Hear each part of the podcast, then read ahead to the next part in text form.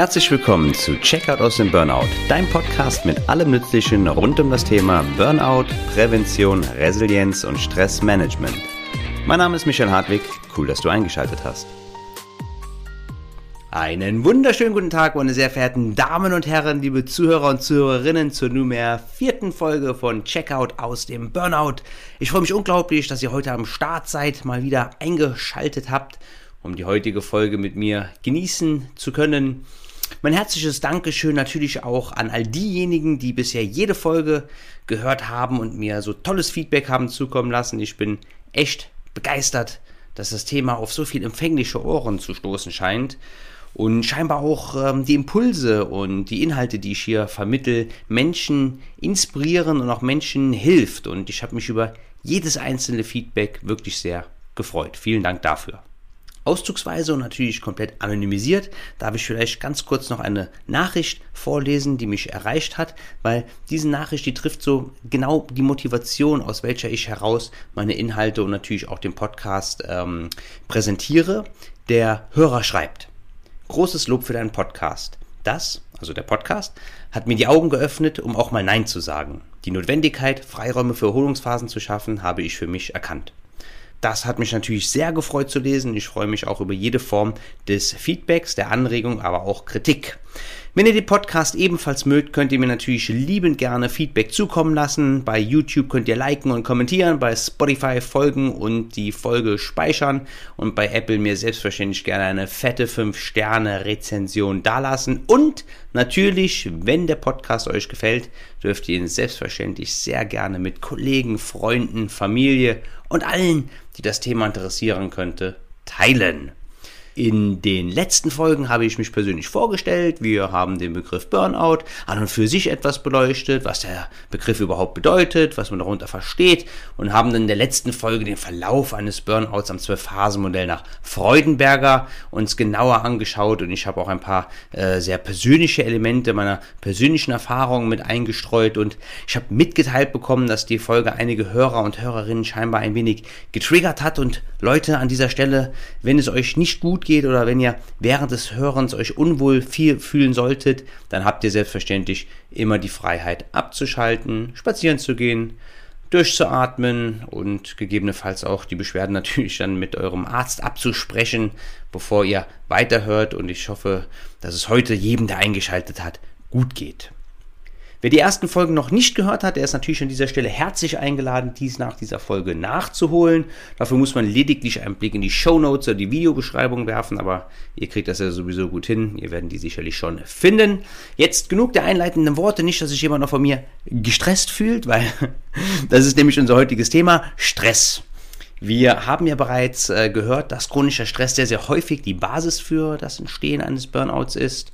Und wir stellen uns nun die Frage, was Stress überhaupt ist, ob Stress gleich Stress ist und ob jeder Mensch die gleiche Empfindung von Stress hat. Wir wollen uns erst einmal einleitend den Begriff Stress anschauen, danach über die biologische Stressreaktion sprechen, was überhaupt in unserem Körper so passiert, wenn man Stress erfährt und danach unter welchen Umständen eine biologische Stressreaktion ausgelöst wird und ob wir vielleicht als Individuen auch dazu beitragen, ob und wie sie ausgelöst wird. Im Anschluss schauen wir noch ähm, auf die verschiedenen Ebenen, auf denen uns Stressoren begegnen können. Es gab übrigens noch drei User-Fragen auf Instagram. Ähm, zum einen, ob Stress immer schlecht ist, ob es einen Unterschied zwischen positiven und negativen Stress gibt und meine persönlichen ähm, Tipps gegen Stress im Alltag. Auf alle Fragen werde ich im Verlauf dieser Episode eingehen. Und wenn auch du inhaltliche Fragen für die nächste Folge platzieren möchtest, dann folge mir sehr gerne auf Instagram, ähm, mh-mentoring, aber auch alles in den Show Notes. Da gibt es regelmäßig solche Fragen-Sticker, die kennt ihr ja. Und da kann man selbstverständlich äh, anonym, beziehungsweise ich bin dann der Einzige, der sieht, wer sie eingereicht hat, Fragen platzieren, die ich sehr gerne dann hier mit aufnehme. Also, wollen wir anfangen und kommen zum Punkt 1 für heute, was Stress überhaupt ist. Ursachen für Stress können unglaublich vielfältig sein. Es kann die Arbeit, familiäre Umstände, Stau beim Pendeln, berufliche sowie private Auseinandersetzungen, permanenter Zeitdruck oder andauernder Lärm sein. In der Folge fühlt man sich überfordert, man reagiert gereizt, nervös, verärgert oder mit Niedergeschlagenheit und Ohnmacht. Manch einer ist von einem bellenden Hund in der Nachbarschaft unglaublich genervt, während ein anderer sich gar nicht an dem Hund stört, aber extrem stressig findet, wenn der Bus 20 Sekunden zu spät kommt. Stress gehört zu unserem Leben und kann richtig dosiert sogar sehr positive Aspekte aufweisen. Fragensteller Nummer 1 an dieser Stelle. Er spornt uns zu körperlichen und geistigen Höchstleistungen an und ist somit Basis für Erfolgserlebnisse, Glücksgefühle, Schwung und auch Vitalität. Der Begriff Stress ist übrigens kein medizinischer Begriff, sondern stammt aus der Physik. Mit einem Stress oder bei einem Stresstest wird die Stabilität eines Materials auf Druck bewertet, bis hin zu dem Moment, bis das Material bricht. Als erster Wissenschaftler hat der ungarisch-kanadische Mediziner Hans Selye das Phänomen des Stresses als unspezifische Reaktion des Körpers auf jede an ihn gestellte Anforderung beschrieben. Diesen Spannungszustand hat man in der Vergangenheit dann auch in negativen, das war der Distress, sowie positiven Eustress unterschieden. Man ging davon aus, dass positiver Stress, wie zum Beispiel die Organisation von einem Geburtstag oder einer Hochzeit, nicht so schlimm wären. Fragensteller Nummer zwei jetzt bitte aufpassen. Aber nach neuesten Erkenntnissen ist Stress aber Stress und hat immer die gleichen körperlichen Auswirkungen. Die losgetretene biologische Stressreaktion ist immer die gleiche und wichtig ist, ob eine Stressbelastung kurzfristig oder langfristig ist. Zudem spielt das subjektive Empfinden und Erleben eine ganz bedeutende Rolle. Es kann auch sein, dass Dinge, die uns Spaß bringen, unserem persönlichen Bewertung selbstverständlich besser abschneiden als diejenigen, die wir verachten. Aber zu der persönlichen Bewertung kommen wir später noch einmal. Nun wollen wir erstmal einen Blick auf die biologische Stressreaktion werfen, die heutzutage übrigens immer noch die gleiche ist wie bei unseren Vorfahren in der Steinzeit. Angst und Stress war überlebensnotwendig, da die Existenz des Steinzeitmenschen durch den Erfolg bei der Jagd, aber auch äh, dem Kampf oder der Flucht vor Angreifern geprägt war. Ein im Schlaf wahrgenommenes Geräusch konnte das Herannahen eines Säbelzahntigers andeuten und bei Gefahr blieben zwei Möglichkeiten, Kampf oder Flucht. Diese Optionen sind für die meisten Stressoren unserer globalisierten mitteleuropäischen Gesellschaft nur noch bedingt erfolgsversprechend, denn wir werden nicht dauerhaft gesellschaftlich erfolgreich sein, wenn wir in jedem stressauslösenden Moment einfach weglaufen oder unserem Gegenüber in einen Faustkampf verwickeln oder noch schlimmer wie unsere Kollegen in der Urzeit mit einer Keule attackieren. Doch was passiert, wenn die biologische Stressreaktion anläuft? Erst einmal wird ein Sachverhalt als Gefahr eingestuft. Die Nebennierenrinde produziert Adrenalin, es wird Energie bereitgestellt, wie in der Steinzeit eine Kampf- oder Fluchtreaktion ermöglicht. Das ist übrigens heutzutage der gleiche Effekt, wobei die Gefahren heute natürlich nicht mehr vom Mammut oder dem Säbelzahntiger ausgehen, sondern unter Umständen von einer E-Mail mit vermeintlich schlechten Nachrichten. Die Reaktion Flucht oder Kampf gegen elektronische Post ist selbstverständlich nicht erfolgsversprechend und im weiteren Verlauf wird dann Cortisol ausgeschüttet, was die Aktionsbereitschaft des Körpers weiterführt und den Turbolader aktiviert. Nun können wir für kurze Zeit maximale körperlichen Einsatz im Kampf oder in die Flucht investieren. Wir kennen die Geschichten, wo zum Beispiel Eltern in der Lage waren, ein Auto hochzuheben, um das eingeklemmte Kind zu befreien und als man dann im Nachgang die Situation nachstellte, konnten das gleiche Frack nicht mehr einen Millimeter angehoben werden. Wir sind also mitten in der Stresssituation, die Herzschlagfrequenz ist hoch, der Blutdruck und der Zuckerspiegel steigen an, das Blut verdickt sich und wird in die Muskeln gepresst. Andere Organe, die nicht relevant für die Bewältigung der Gefahr sind, werden heruntergefahren. Die zur Verfügung gestellte Energie wird auf die vermeintliche Gefahr gelenkt. Die Verdauung ist nicht Teil der Flucht oder des Kampfes und verlangsamt sich, was sich in Durchfall oder Verstopfung zeigen kann. Aber auch Schmerz oder gar Nahrungsmittelunverträglichkeiten können so verursacht werden, sofern der Stress chronisch ist. Die Blase ist ebenfalls Teil der Verdauung und wir verspüren unter Umständen den Drang, schneller Wasser lassen zu müssen. Und in solch einer Situation erbringt unser Herz das vier- bis fünffache an Leistung. Die Gehirnleistung verlangsamt sich, man ist recht kurz relativ aufmerksam, aber die Denkleistung dreht sich nur um die Gefahr. Kognitiv sind wir nicht am Start, denn wir sollen ja nicht nachdenken, bevor wir dem Säbelzahntiger instinktiv unsere Keule zwischen die Augen klatschen, sonst erleben wir vielleicht den morgigen Tag nicht mehr. Rationales Denken ist hier nicht gebraucht. Es interessiert keinen, ob der Säbelzahntiger hungrig ist oder Nachwuchs in der Höhle hat. Wir müssen unser Überleben sicherstellen. So war zumindest die Verhältnismäßigkeit damals. Das Runterschrauben des kognitiven Denkens ist kurzfristig vielleicht von Nutzen. wenn es zum Beispiel um das Handeln einer extremen Gefahr geht, kann aber hin bis zu einer wahrhaften Burnout-Demenz entwickeln. Wenn man sich in einer chronischen Stressreaktion befindet, wird halt das kognitive Denken chronisch runtergefahren. Wir sprechen aber darüber nochmals, wenn wir über unser Gehirn etwas mehr im Detail sprechen, in einer der folgenden Podcast-Folgen. Und ich kann euch sagen, ich wusste teilweise gar nicht mehr, was ich mittags gegessen hatte oder wo ich mein Auto geparkt hatte, wenn ich früher abends aus der Bank gestolpert bin und überhaupt keinen klaren Gedanken fassen konnte. Das ist nicht schön. Vielleicht kennst auch du das Phänomen, dass man in einer stressigen Prüfungssituation die Lösung einfach nicht kennt. Du hast einen Blackout, obwohl du alles gelernt hast, alles wissen solltest. Aber die Stressreaktion hat voll reingekickt und beherrscht dich. Sobald du allerdings den Raum verlässt, die Aufgabe leider unbearbeitet gelassen hast und dir nun Sorgen über den Erfolg der Prüfung machst, sinkt die akute Anspannung und der Adrenalinspiegel und auf einmal kommt die Lösung, sobald die Tür ins Schloss fällt. Warum? Weil du wieder deine kognitiven Fähigkeiten zurückerlangst.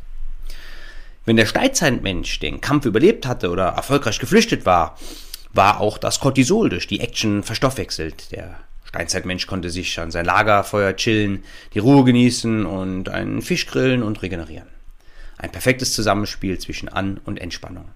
Das Überleben war sichergestellt. Bleibt die Gefahr aber anhaltend oder folgt eine Gefahr nach der anderen, so bleibt erst einmal der Cortisolspiegel im Körper hoch. Wir sehen also, dass Stress kurzfristig eine tolle Sache ist, uns zu Leistung anspornen kann und sicherlich auch das Überleben unserer Vorfahren gesichert hat. Schlecht wird es nur, wenn eine Stressreaktion durch anhaltenden Stress chronisch wird. Ich denke auch, dass äh, Fragensteller 1 und 2 dementsprechend zufrieden sein sollten. Und jetzt, wo wir wissen, was in uns passiert, wenn wir Stress erfahren, wollen wir als nächstes verstehen, wann überhaupt Stress ausbricht. Wie ein Individuum eine Situation beurteilt und welches Stresslevel eine Situation dementsprechend hervorruft, ist abhängig von der Person selber, also von dir und mir. Was uns gestern vielleicht vollkommen ruhig gelassen hat, kann uns heute komplett aus dem Gleichgewicht werfen. Stress und dessen Intensität entsteht daher im Zusammenspiel zwischen der situativen Anforderung zum einen und die individuelle Beurteilung des Individuums, also von dir und von mir, zum anderen. Laut Professor Dr. Gerd Kaluza entsteht Stress nur im Kopf. Jeder Sachverhalt ist neutral und erst unsere Bewertung verursacht die Empfindung als Bedrohung oder als Stressor, was die Stressreaktion auslöst. Für die Beurteilung kommt unsere Prägung, unsere Überzeugungen und Erfahrungen zu tragen. Die Prägung ist ein so immens wichtiges Thema, dass wir uns auf jeden Fall, das werden wir immer wieder hören und wir werden uns auch in einer gesonderten zukünftigen Podcast-Folge exklusiv diesem Thema widmen. Wir machen ein Beispiel. Ein Hund, der ohne Leine um die Ecke kommt, ist ein Hund, der ohne Leine um die Ecke kommt. Ein neutraler Sachverhalt. Während Person A sich super freut, weil er in seiner früheren Kindheit nur gute Erfahrungen mit Hunden gemacht hat, bekommt Person B weiche Knie und das Herz springt ihm fast aus der Brust, weil Person B als Kind vom Nachbarshund leider schmerzhaft in den Hintern gebissen wurde, was sich zudem entzündet hat und das Kind danach für vier Wochen die Lachnummer in der Schule war. Eine Schmach, die unbewusst bis heute immer noch tief sitzt und seinen Teil für die Bewertung des Hundes hat, der 25 Jahre später ohne Leine um die Ecke kommt. Hier wieder das Stichwort Prägung und Unterbewusstsein. Ein weiteres Beispiel. Ein Polizist in Uniform mit Waffe im Halfter begegnet Person A in einer deutschen Innenstadt. Sofern Person A kein Gangster ist oder den Hamster seines Nachbarn entführt hat, wird Person A den Polizisten unter den Passanten vielleicht gar nicht wahrnehmen oder sich vielleicht sogar besonders sicher fühlen und daher entspannt sein. Person B hingegen ist wohnhaft in einem wahrhaften Schurkenstaat in dem Korruption und Bürgerkrieg grassieren und fürchtet beim Anblick des Polizisten mit Waffe im Halfter um sein Leben, da seit Wochen im gesamten Land eine Festnahmewelle stattfindet. Der Polizist in Uniform mit Waffe ist aber erstmal nur ein Mann in Uniform mit Waffe, der aber je nach Prägung und Erfahrung konträre Reaktionen auslöst. Diese Art der Bewertung erfolgt größtenteils unterbewusst und gilt für jegliche Art, Arten von Stressoren in deinem Alltag. Das ist ein sehr wichtiger Punkt zu verstehen. Im nächsten Punkt wollen wir uns Stressoren genauer anschauen. Was sind überhaupt Stressoren und auch die verschiedenen Ebenen, auf denen wir Stress erfahren können. Es gibt zum einen physische Belastungen. Das ist zum Beispiel schwere körperliche Arbeit, lange Autofahrten, Lärm, Hitze, Kälte, Rauch, Schichtdienst, Reizüberflutung, aber auch Bewegungsmangel. Dann gibt es psychische Belastungen, wie zum Beispiel Termindruck, Fremdbestimmung, Konkurrenzkampf, Konflikte mit Vorgesetzten, Kollegen oder Kunden, auch Stichwort Mobbing, Misserfolge, Ärger in der Familie oder soziale Isolation, Stichwort die gegenwärtige Pandemie. Und dann gibt es zudem negative Gedanken und Einstellungen, in den überwiegenden Großteil der Stressoren in mitteleuropäischen Ländern ausmachen übrigens. Zum Beispiel, wenn wir es allen recht machen wollen, wenn wir uns als Versager fühlen, immer nur das Schlimmste erwarten. Wir sprechen hier auch von negativen Glaubenssätzen und Prägungen, beides Themenkomplexe, die wir noch gesondert behandelt werden. Grübeln ist übrigens auch sehr schlecht bei Stress. Das war jetzt einiges an Informationen, deswegen wollen wir es nochmal kurz zusammenfassen. Man kann sagen, dass Stress immer die Folge unserer individuellen Bewertung von Sachverhalten ist. Diese Bewertung erfolgt zu einem Großteil unterbewusst und basiert auf Prägungen, Glaubenssätzen und Erfahrungen. Wie gesagt, ein ganz wichtiger und elementarer Punkt, denn hier haben wir eine sehr, sehr große Fläche, bei der wir auch Änderungen herbeiführen können, indem wir hinterfragen, ob unsere Bewertung gewisser Sachverhalte überhaupt zutreffend ist. Die ausgelöste biologische Stressreaktion ist physiologisch gesehen die gleiche wie bei unseren Vorfahren der Steinzeit, wobei sich natürlich die Arten der Gefahr verändert haben. Es gibt keinen positiven und negativen Stress. Stress hat immer die gleiche Auswirkung auf unseren Organismus. Die Frage ist vielmehr, ob Stress anhaltend oder nur von kurzer Dauer ist. Kurzfristiger Stress kann einen positiven Effekt haben und uns zu toller Leistung pushen, wobei chronischer Stress unangenehme Folgen für einen jeden Menschen im Gepäck hat. Zudem haben wir festgestellt, dass es physische und psychische externe Reize gibt, sowie welche, die wir uns selber machen. Externe wären zum Beispiel Kälte, Lärm, Mobbing oder Termindruck. Und der Stress von innen wäre zum Beispiel negative Glaubenssätze, wie es allen recht machen zu wollen oder auch Grübeln. Wichtig und elementar ist es, dass nach der Anspannung die Entspannung folgt und man die Selbstheilungs- und Selbstregulierungskräfte des Körpers in Einklang hält. Folgt die Entspannung nicht, sind wir chronischem Stress ausgesetzt. Um im Alltag für Entspannung zu sorgen, kann man auf der einen Seite die Stressoren und seine eigene Bewertung dieser angehen. Das ist allerdings eher eine langwierige, ähm, aber auch sehr erfolgsversprechende Strategie. Aber um kurzfristig für Entspannung zu sorgen, da kann man zum Beispiel Spaziergänge in der Natur machen. Das ist jetzt auch nicht so super kurzfristig, aber auch wunderbar über Atemübungen machen, die immer und überall und situativ anwendbar sind und für Entspannung sorgen. Das geht an dich, lieber Fragensteller Nummer drei. Tief einatmen am besten in den Bauch und noch länger ausatmen. Zehnmal hintereinander. Probiere es am besten gleich nach dem Podcast aus, wenn du die Möglichkeit dazu hast. Probiere es das nächste Mal, wenn du am Kopierer stehst, wenn du an einer roten Ampel bist oder am Wasserkocher. Der braucht immer 90 Sekunden. Egal, ob du rumhampelst, auf die Uhr guckst und willst, dass es jetzt schnell vorwärts geht oder nicht. Wenn du atmest, geht dein Puls runter und du sorgst für Entspannung. Vor allem, wenn du natürlich ein bisschen Anspannung mitgebracht hast. Das ist eine ganz tolle Übung, die ich mit Klienten immer wieder gerne auch am Computer mache, beim Biofeedback. Die sind immer ganz verwundert, wie sich der Puls verändert, wenn wir ganz bewusst mal mit dem Atem spielen, wenn wir kurz und flach in unsere Brust einatmen oder lang und ausgiebig in den Bauch oder auch was passiert, wenn wir unseren Geist anstrengen, simple mathematische Übungen machen, was dann mit unserem Puls ähm, passiert. Also dein Atem ist ein sehr wichtiger Verbündeter und natürlich werden wir auch in einer der kommenden Folgen noch einmal ausführlicher über den Atem sprechen. Was chronischer Stress mit unserem Körper so alles anstellen kann, werden wir uns in der nächsten Folge etwas genauer anschauen. Ich bin mir ziemlich sicher, dass manch einer das ein oder andere Symptom vielleicht kennt oder ziemlich sicher kennt und im ungünstigsten Fall gegenwärtig vielleicht sogar an dem oder an dem einen oder anderen Symptom sogar zu knabbern hat. Sollten noch Fragen zum einleitenden Thema Stress sein, könnt ihr mir selbstverständlich gerne einen Kommentar da lassen. Natürlich kannst du mir auch immer gerne Nachrichten schicken, wenn du konkrete Themenwünsche hast für die Zukunft oder auch allgemein Feedback zum Podcast hast. Vergiss bitte nicht Fragen auf Instagram einzureichen, wenn du gerne hättest, dass gewisse Themenkomplexe beantwortet werden. Es bleibt inhaltlich also sehr spannend und ich freue mich, wenn du auch in ein bis zwei Wochen wieder mit am Start bist. Und freue mich, wie gesagt, wenn du den Podcast teilst und mir hilfst, mehr Reichweiten zu erlangen. Alle Möglichkeiten, mich zu kontaktieren, sind natürlich auch nochmal in den Show Notes in der Videobeschreibung gelistet. Bevor ich euch aber entlassen kann, gestattet mir bitte noch euch ein kurzes Update rund um das Projekt mit auf den Weg zu geben. Die Workbooks für den Kurs in Stressmanagement sind mittlerweile in Produktion und ich werde diese sowie den Inhalt dann bald auf Instagram in einem kleinen Live-Video vorstellen, sobald die da sind. Ich habe an dem Kurs wirklich super lange gearbeitet und der wird echt geil. Also da freue ich mich wirklich sehr drauf. Und zudem habe ich ein neues Format ins Leben gerufen auf Instagram und YouTube, was alle sieben bis zehn Tage rauskommen soll. Das heißt der Impuls der Woche.